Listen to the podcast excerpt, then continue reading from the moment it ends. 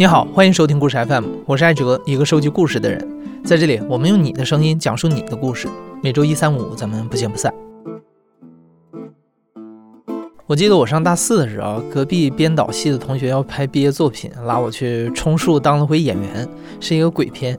现在看是一个非常粗糙的短片，但我还挺乐在其中的，毕竟是体验了一回做演员的感受嘛。但是想要成为一个专业的演员啊，并不是那么容易的事儿。一讲到演员，很多人立马就联想到天价片酬、高人气、高声誉，但实际上能够被人记住的演员并不多。在顶级演员之外，还有成千上万默默无名的演员在努力获得一个有名有姓的角色，甚至还在入行的边缘徘徊。很多时候，演员和演员之间能力也并没有那么显著的区别，谁可以谁不行，除了努力，还需要一点时机。而如果一个人真的那么想要成功的话，他可以主动出击，为自己创造一点机会吗？为了保护讲述者的隐私，本期节目我们做了变声处理。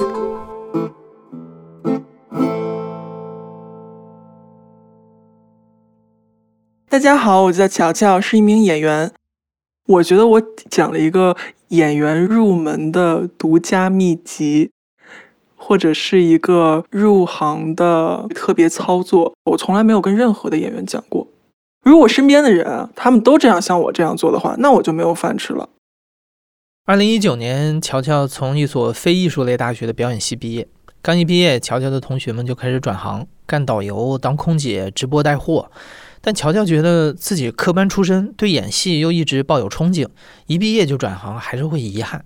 他决定试一试表演这条路。但讽刺的是啊，虽然是表演系毕业，乔乔却找不到入行的机会。就这么说吧，我一毕业啊，我们这一届只有我一个女生在干这个职业，其他人全部转行了，所以你没有同伴。你说老师吧，老师他也是大学毕业了之后他就考研，考完研他就考编，考完编之后他就当老师了，他其实没有一个职业演员的一个经历，所以。而且他教的又是话剧，他根本就就就没有人教你这些，你要准备什么东西。然后我就在想，我说那我去哪儿啊？我都不知道 去哪儿面试，这怎么个面试就一塌糊涂的。那就互联网呗，就查呗。我就弄在网上下了一个表格，然后之后我就把我的选了一张能看的照片，然后贴在上面，然后下面就写了一些我曾经在校的时候我演过什么什么什么话剧。括弧在校作品，括弧学生作品，就这样的，特别老老实实。然后我就找到啊，有组训这个东西，我就去照着这个地址，我就去了第一家北京的那种 casting。组训就是剧组的招募信息，通常演员会把简历投给选角导演或者是副导演，如果通过了，就会由他们递交给导演。为了表示诚恳啊，乔乔每次都会按照祖训提供的地址亲自上门投递简历，但他发现一起过来的并没有多少演员，他们的办公室里都没有做演员，没有演员来投简历的，他们都是经纪人来投简历。我这种呢叫做个人演员，然后演员呢都是在旁边那个屋子那边试戏，我就觉得我在他们当中非常突兀，然后格格不入的。大家都没正眼瞧我，因为就觉得这这人不是演员，嗯，没有入他们的那种正规的系统，就这种感觉。然后呢，我几乎每一天都在呃找找公司嘛，但是北京比较大，我一天可能也就最多最多跑四家，都是最多的了。然后我最印象深刻，我也觉得特别讽刺的是，我跑了一个月，没有组让我实习。没有过，唯一让我试过戏的，不是剧组，而是综艺综艺节目让我试戏。表演的机会几乎被垄断，像乔乔这样既没有关系又没有经纪公司的个人演员很难出头。但乔乔相信自己够真诚、够努力，就会被人看到。直到最后遇上了这个副导演。我面的最后一家 casting，也是一个挺大的公司。我去了之后，他就多跟我聊了几句。他就说，我们现在呢，这个剧还差一个女二没有定。然后呢，如我觉得你还蛮适合的，呃，所以说这个导演这几天都可能过来。你就勤跑一点。好像他们业界有一个这么个话，就是说他呢不能决定你的生死，但是呢，他可以左右你的生死。就是说，对你很好，你很棒，对吧？嗯，你什么都挺好的，但是我不把你这份资料递给导演，你是不是再好也没有用？我当然就是感恩戴德的啦，我就是说，哎，你随时随你就随叫随到，就我就这样说。他就说，他就问我住在哪，我说我在天津，他就说，哎呦，那你挺不方便的。我说别别别，我说你随叫我随到。我后来我没想到他那么随那么随便，他 真的很随意。中午十二点告诉你，下午两点过了，就那样。一个星期啊，不算我见他那一次，他叫了我三次，三次我都没有见到导演。最后一次的时候，我记得特别深刻，还下了很大的雨。然后呢，我又去找他，去他们公司，他居然跟我说他没吃饭，让我在他们 单在他们单位那个前面那块给他买一份炒饼。我说好。我不仅买，我还给他多买了一份奶茶，你知道吧？我给他带过去，然后到了那儿，我发现他没有在办公室里，他在他们公司外边那个亭子里跟一个女孩。然后那个女孩，我一看我就觉得就是那种受骗上当的样子。然后她，因为这个女孩就穿的很很很简单，完了之后瘦瘦的，脸上的，她最重要是她脸上的表情。就是嘴巴一直这样张着，微张，然后眼睛很坚定的看着对方，然后一直就嗯嗯嗯嗯，好的好的，谢谢谢谢谢谢，就一直这样。我心里想说，哇，就一看就是受骗上当的样儿啊！我在想说啊，那是不是我自己看上去也是这个样子呀？我心里有一丝有一丝不祥之感。那女孩走了，我就去找这个导演，我就说，嗯，哥，那那个导演，他就说，啊，临时有一些调整，导演来不了了，就他直接就去海南了，嗯，那个角色吧，估计人家导演那边定了。我说，我说啊，我心想说，那那我走，这样。然后最可气的是，他说了后边的话，他说，但哥给你找了一个特别好的活儿。你去跟组吧，跟组演员就是他最大的效果就是，如果缺了谁，你就去做替补的，都不用考核的。你你就想去，你差不多点儿，你就可以去的那一种。然后最让我生气的是，他紧接着一句话，他说：“三个月你就当玩儿呗，就这样。”我当时就是我心想说，我要不然把他给宰了吧。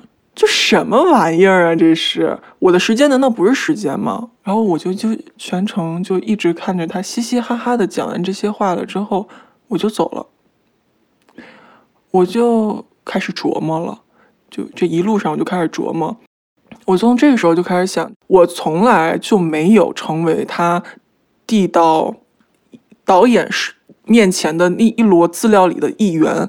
他从一开始就没有看得上我。所以，我要是想见到导演，展现我的实力，我就必须要先通过他们这一关。我要变成他们心里边达标的这个人，才可以。但怎么样才能展现出来呢？就是你的资料好，你就可以达标。那我就成为这样的人就可以了呀。这次琢磨啊，让乔乔意识到，现在这个环境下，期待一个星探发现自己，是一件太小概率的幸运了。他想向对的人展示自己，他就必须要打造一个能够通过副导演筛选的人设。想通这一点之后，乔乔的思路一下就打开了。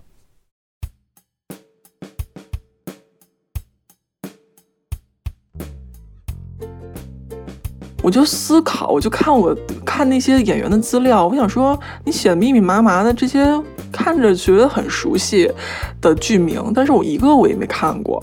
我想说，既然如此的话，我不如自己编好了。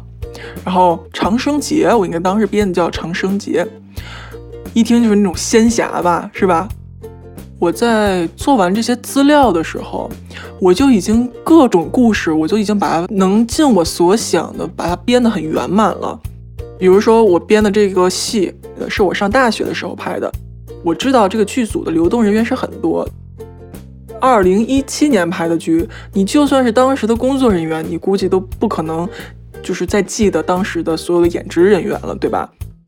合作的演员呢，我就写一些大家看上去好像觉得知道，但是又不红的那些影明星，就是仿佛自己那会儿好像我真的我认真程度，我感觉我真的就信了这个事儿，我真觉得这个戏我演过。琢磨简历的同时，乔乔也想换个地方，带着自己崭新的人设从头再来。那哪儿的演员最多，拍戏密度最高呢？一通电话确定了乔乔接下来的方向。大概投简历投了一个月，快一个月的时候，在北京，然后我朋友给我打电话，他就说他在横店拿了一个非常好的角色，拿了个男一，说你要不要也来试试？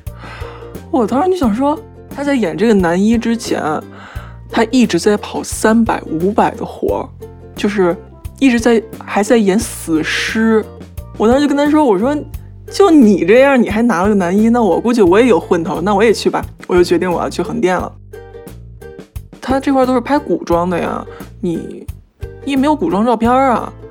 再说，而且人家还要演戏的视频，你光有这个资料没有视频怎么办呢？想说，对啊，哎，那怎么办？那试戏这视频我可整不了。简历可以自己修改。拍照和试戏的片段必须得找人配合。乔乔打起了影楼的一百九十九古装拍照体验套餐的主意，因为他们那种套路是那样的，嗯，就是你一百九十九给你拍两套，然后两张照片，但是呢，实际他会给你拍很多照片，然后你在选片的时候你就觉得，哎，这也好看，那也好看，你就会花很多钱。这样的套路我知道的，但是我就需要两张照片，我也没钱。我那会儿兜里就恨不得就剩个两百、三百的，就这样都算多了那种。我感觉有时候饭我都吃不起，因为我一直都在投简历，我根本就没有工作了嘛。那个时候，我觉得对我来说就特别合适。然后我当时就想，我要拍，呃，有两套衣服。我第一个选的是古装的那种，第二个选的是有点仙侠的那一种。那第一套呢，我就要拍有点要落泪、很落寞的那种妃子，你知道吧？然后那个仙侠的呢，我是这样，仙侠里面有一个画面，就是一身白衣的女子，在一个就感觉好像旁边都是那种干冰，一个冒冒烟的一个地方，然后就对着前方大喊一句，就是什么“我与你不共戴天”，就好像对面那个人是他深爱的人，可是又是他的杀父仇人的那种表情。然后我们看效果就特别好，效果很好，然后我一下就很有自信了嘛。然后他也很开心，他后来这照片还发了朋友圈，发了好长时间的朋友圈，你懂吧？这也是他们一种营销手段，就不停的发自己的过往的作品，然后让看到的人可以就是来他们那儿拍东西嘛。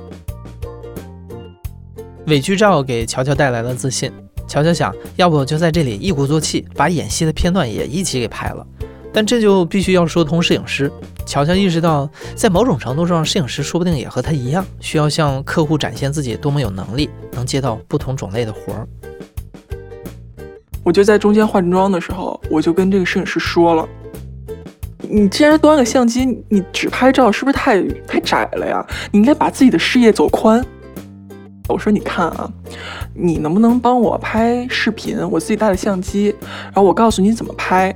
我我我说咱们前面拍的也挺快的，因为我不用摆造型嘛，很快前面的片子就拍完了。我说还有时间，我就占用你不到半个小时的时间，咱们就能把它拍好。这个东西拍完了之后，我把它剪出来，我做一个呃伪那个演戏片段，我会把它剪的呃像那个一样，然后呢我发给你，这样呢你看啊，你不仅可以拍照。你还可以摄像，我觉得你这个事业你可以多方面发展。然 后我就这样跟他说，然后他就对呀，他说很好很好，还非常有兴趣。然后他还跟我说说，那你你就偷偷摸摸的啊，你千万别跟那个化像化妆师啊他们透露你要拍照拍拍录像，因为我们这个地方如果拍录像的话，价钱很贵的。我说好的，没问题。在改装的时候，乔乔就开始头脑风暴。虽然自己没有真正的拍过戏，但是看过不少啊。在短短的时间里，他不仅要当个演员，同时还是个编剧，还要指导摄影师拍戏。我想这是一个呃清朝嘛，就肯定是。跟跟皇上有关，而且一般那个演戏片段除了你还会有别人嘛，我就设计一个刚开始我有一个抬眼目送一个人远去的这么一个镜头，就相当于这个人走了，只剩我在卧室里一个人。然后呢，我就想我要链接三种方式，我第一我必须得哭，因为大家常规就是觉得。你这个演员，如果你能哭明白了，那你演的就明白。所以呢，我就一定要哭。然后呢，前面呢，我要柔弱一点，就看着一个钗子好像在思念自己的已故的爱人。然后呢，中间掉泪哭。然后呢，结尾呢，再来一个转折，就是狠一点的眼神的转折。就这样就可以链接三种风格，让一个导演呢，在这视频里看到我三种不同的侧面。我当时说的那个台词是，就是我找了一个电影里面的台词，我把他的人物改了改，然后说话的顺序改了一下，就这么一分钟，然后我就写好了，我就告诉他你在哪儿拍，然后怎么拍这样的。我觉得我好天才啊！我觉得还有点像那么回事儿，虽然说嗯一看就是打光啊什么都不太对，但我觉得嗯。我能把它剪出一个就差不多点儿的一个东西吧。一切准备就绪，乔乔终于在二零二零年的九月启程。他现在还深深的记得，车快要到横店的时候，高速公路上不再是绿底白字的指路牌，而是一个仿古的牌匾，上面写着大大的“横店”。顺着假牌匾驶入横店开始，一切都变得不再真实，而乔乔也开始了自己假的人设。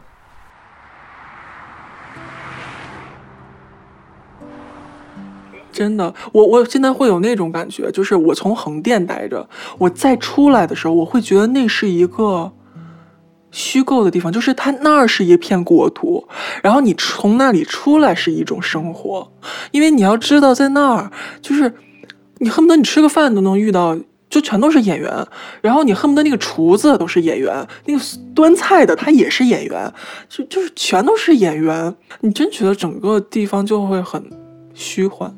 而且它的城市又很小，所以很多事情，我就跟你说嘛，因为地方很小，所以它很多事情的浓度就会很高，不像在北京那么辽阔，感觉什么事情都能给冲淡了。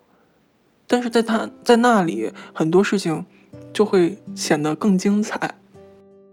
在北京，你想遇到一个这样的运气、这样的机会，你得是多么多么的有运气才可以啊！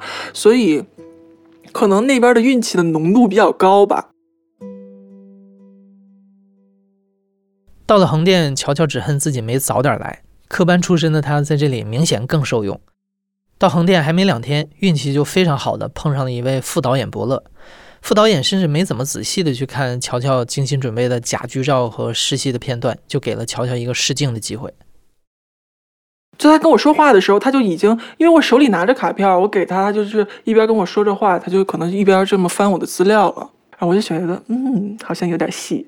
后来他就说：“你来的特别是时候，我有一个角色要定，而且是有名有姓的角色。导演过一会儿就过来，然后你赶紧现在把词儿看一下，一会儿你试一下镜。这是我第一次有试镜的机会，我特别的开心。”然后呢，他就把我带到了导演那，我就第一次见到的试戏的样子。他们都离你很近，然后呢，一般你说就是你演舞台剧的时候，你的对手就在你对面，可是你在试镜影视的时候，有人给你搭词，他又是声音是从你斜后方传来的，可能是，所以你就不知道要看哪儿。然后呢，前面又有一个人就是给我录像。我想说，我就是凭着自己的一点下意识吧，我就觉得说，那我可能我的脸要冲着镜头那边，就这就这样的，我就开始了我的试第一次试戏，一张嘴，什么词儿都忘了，就就什么词儿都想不起来了，但我就编，我就在心里告诉自己，你就算死，你也要死在这儿，你要死在你你把它给说完为止。然后这我估计跟我对词儿那个人也懵了，就就是他就是根本找不到我说的话在哪儿，但是我就大概记着这个剧情的发展，我就说个大概的意思，就也差不多把它试下来了。试下来之后，那个导演就说：“嗯，然后副导演就把我带走了。那副导演就跟我说：“你接下来是还要再面一些试吗？”我说：“对。”他就说了一句话：“希望你接下来面的这些事的档期不要跟我的撞。”我就他的意思就是说我接下来我肯定会接到很多的戏。我一下我就巨开心。我出去了之后啊，体面就保持在。他看不见我的那一眼，我就马上给我妈打电话，我恨不得给我们家祖宗十八代全打一遍电话。我就跟他们说：“我说这回好了，我说我完了，我这回我要走起来了，我要上道了。那个我现在我就我就马上我就行了，我就这样的，特别开心。”虽然只是一部网络大电影，但乔乔终于接到了人生当中的第一个角色，也算是入了行，成为偶尔能够在一沓资料当中被递到导演手里的那些人之一。而这一次，他甚至都没有用到他精心包装的假的实习片段。但是这样的运气不常有，入行之后也不是一片坦途。只要想不断的向上攀登，那造假就没有终点。我每上一步台阶，我的履历肯定是比我真的踏上的那个台阶要高很多。那你其实你在每上一个台阶的时候，你在遇到会遇到的事情。都是你之前没有经历过的，你没有办法预想的，所以你在做这一切的时候，你都要绷紧你那一根神经，在一个高高度关注的一个情况下，然后去交际。所以，比如说你去试衣服，那试衣服的时候，大家就就是他会要你的一个尺码表，比如你这里就颈长、颈围啊，然后这个。大手臂围、小手臂围，就这种很精确的这种东西。如果你经常在演戏的话，你真的到了那个位置的话，你一定是有的。但我并没有，所以很多事情就一步一步我都要去圆。用新的更换掉假的简历，我再替换，但是它并没有那么多，你不能写满满一篇。其次是它是有制作周期的。我今年拍的戏，明年这个时候能播就很不错了。然后又加上影视寒冬审查率很低，有的时候你你觉得你拍的很好的戏，它上不了，所以你还是有时候不得不使用一些你编造的东西来撑场面。就这样，乔乔半是真话半是谎言的，一步一步向梦想中的演员生涯迈进。他的谎话有的时候能帮他获得一个角色，有的时候也不奏效。但他很少被人当面戳穿。乔乔原本觉得只是自己运气好，编得好，后来发现还有更深的门道。这个组啊，也是今年一个挺热的一个剧，我特别喜欢这个女演员，所以我就说我一定要去他们去演一个角色。然后去到这个地方面试，有挺多，大概有三四个副导演坐在一个一个就一排桌子，然后呢，你就要开始你的表演那样子的。他就看我的资料，他说：“嗯，演了挺多戏的了。”我说：“嗯，我说我大我就开始了，啊，我大学就开始拍戏，已经拍了三四年的戏了，就是信手拈来，因为我自己已经完全相信了。”他就问到了其中一个组，让我非常的就是一下就有点慌了。他就说：“这个组在哪拍的？”就这样，就一种让我觉得他在质疑我的这种。表情和语气，我一瞬间的感觉就是，哦，对，这个是我编的，就是就是我已经把这些事真成真的了。我就是很久没有人就是这么这样质疑我了，所以我一下子就有点慌。然后我就说，嗯，之前是在哪哪拍的，然后又转转场转到了横店。这样就是我把这个事儿呢尽可能说的详细一点，这说明我更真，这是第一。第二呢，他转场，如果你就是说你有其中认识的演员啊，或者是你没有听说这过这个戏，它又很合理。就是我我会有一个进退的一个幅度，我就说了，我我就这么说的，我说有有转场，他就说，啊，谁叫你来的？就这样，我我我就是。我没有被问到过这个问题，就谁找你来的这个事儿，没有人问我。然后我一下子我就真的就我我根本就叫不上来一个名字，你知道吗？我就到嘴边不知道为什么，就是就到嘴边一个马字，我就说马，就就我还没等我说完呢，他马上就接一句马导演。我说哦，他说我们俩熟呀，就开始了，我就整个人我就。其实我真的有点惊呆了，你知道吗？我有一刹那的时间，我想过这个问题。我想说，如果他要是揭穿我，我就马上说对不起，我错了，我我我下次不这样了。可是，就是这个完全是没有存在的事情。我们俩这样一来二去的，我他这样就如此生动的、如此真实的反应，让我觉得他真的认识这个人。然后呢，他就在他就开始了说。这个马导演，那个有做过多少多少戏，然后呢，呃，我呢，我也听说过你这个戏啊，我就听着耳熟啊，我一我你这么一说，我就知道了啊。他当时在拍这个戏的时候啊，我还跟他喝过酒，就这样，然后就说这个导演，这马导演多么多么多么厉害。然后呢，我跟他呢有特别的要好，那证明怎么就他言外之意就是啥呀？他也特别厉害。然后呢？我在看他其他同事的眼神，全部望向他，是那种比较仰慕的眼神的那种目光。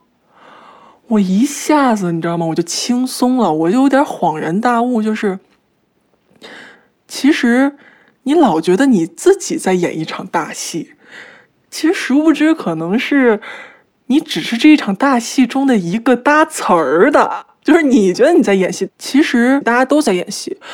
这个圈子所有人都在营销自己，我们其实都一样，只不过方法不一样。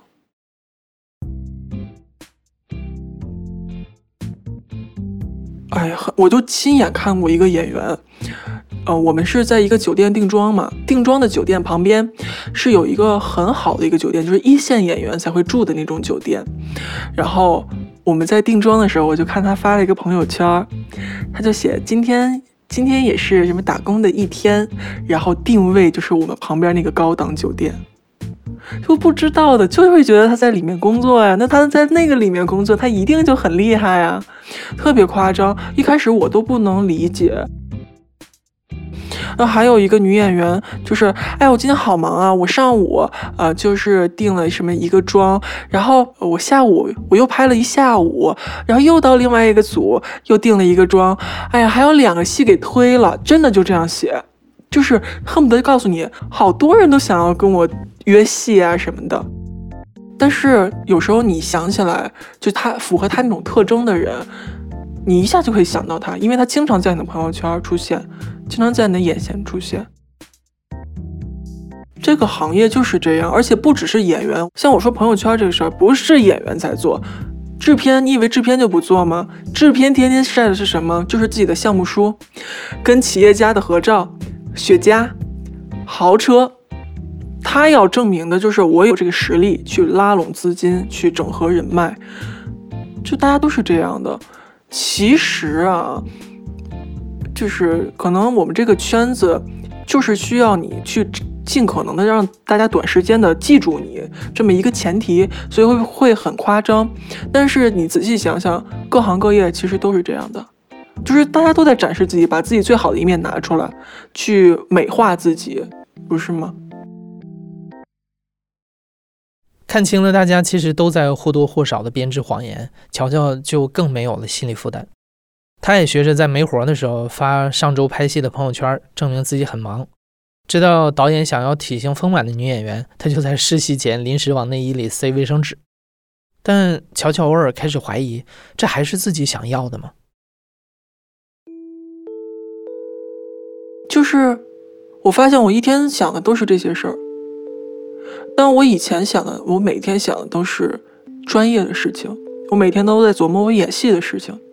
但不知道什么时候，就变成了这些人情啊，这些什么番位啊，这种乱七八糟的事情，就成了我占据了我大部分的那个思考的时间。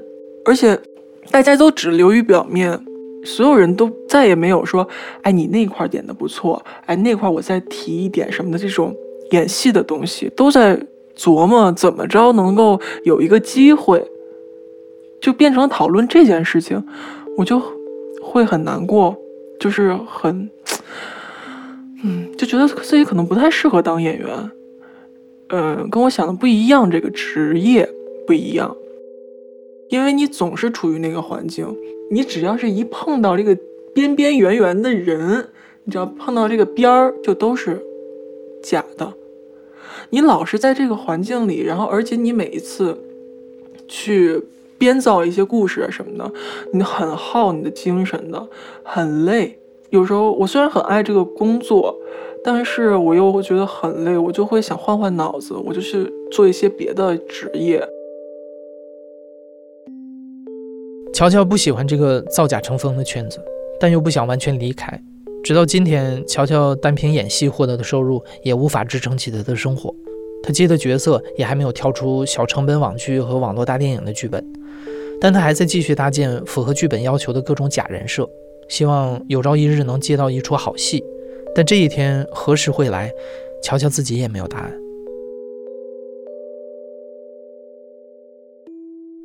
你现在正在收听的是亲历者自述的声音节目故事 FM，我是主播哲。本期节目由嘉文制作，声音设计桑泉，婚姻桑泉，实习生施雨涵。感谢你的收听，咱们下期再见。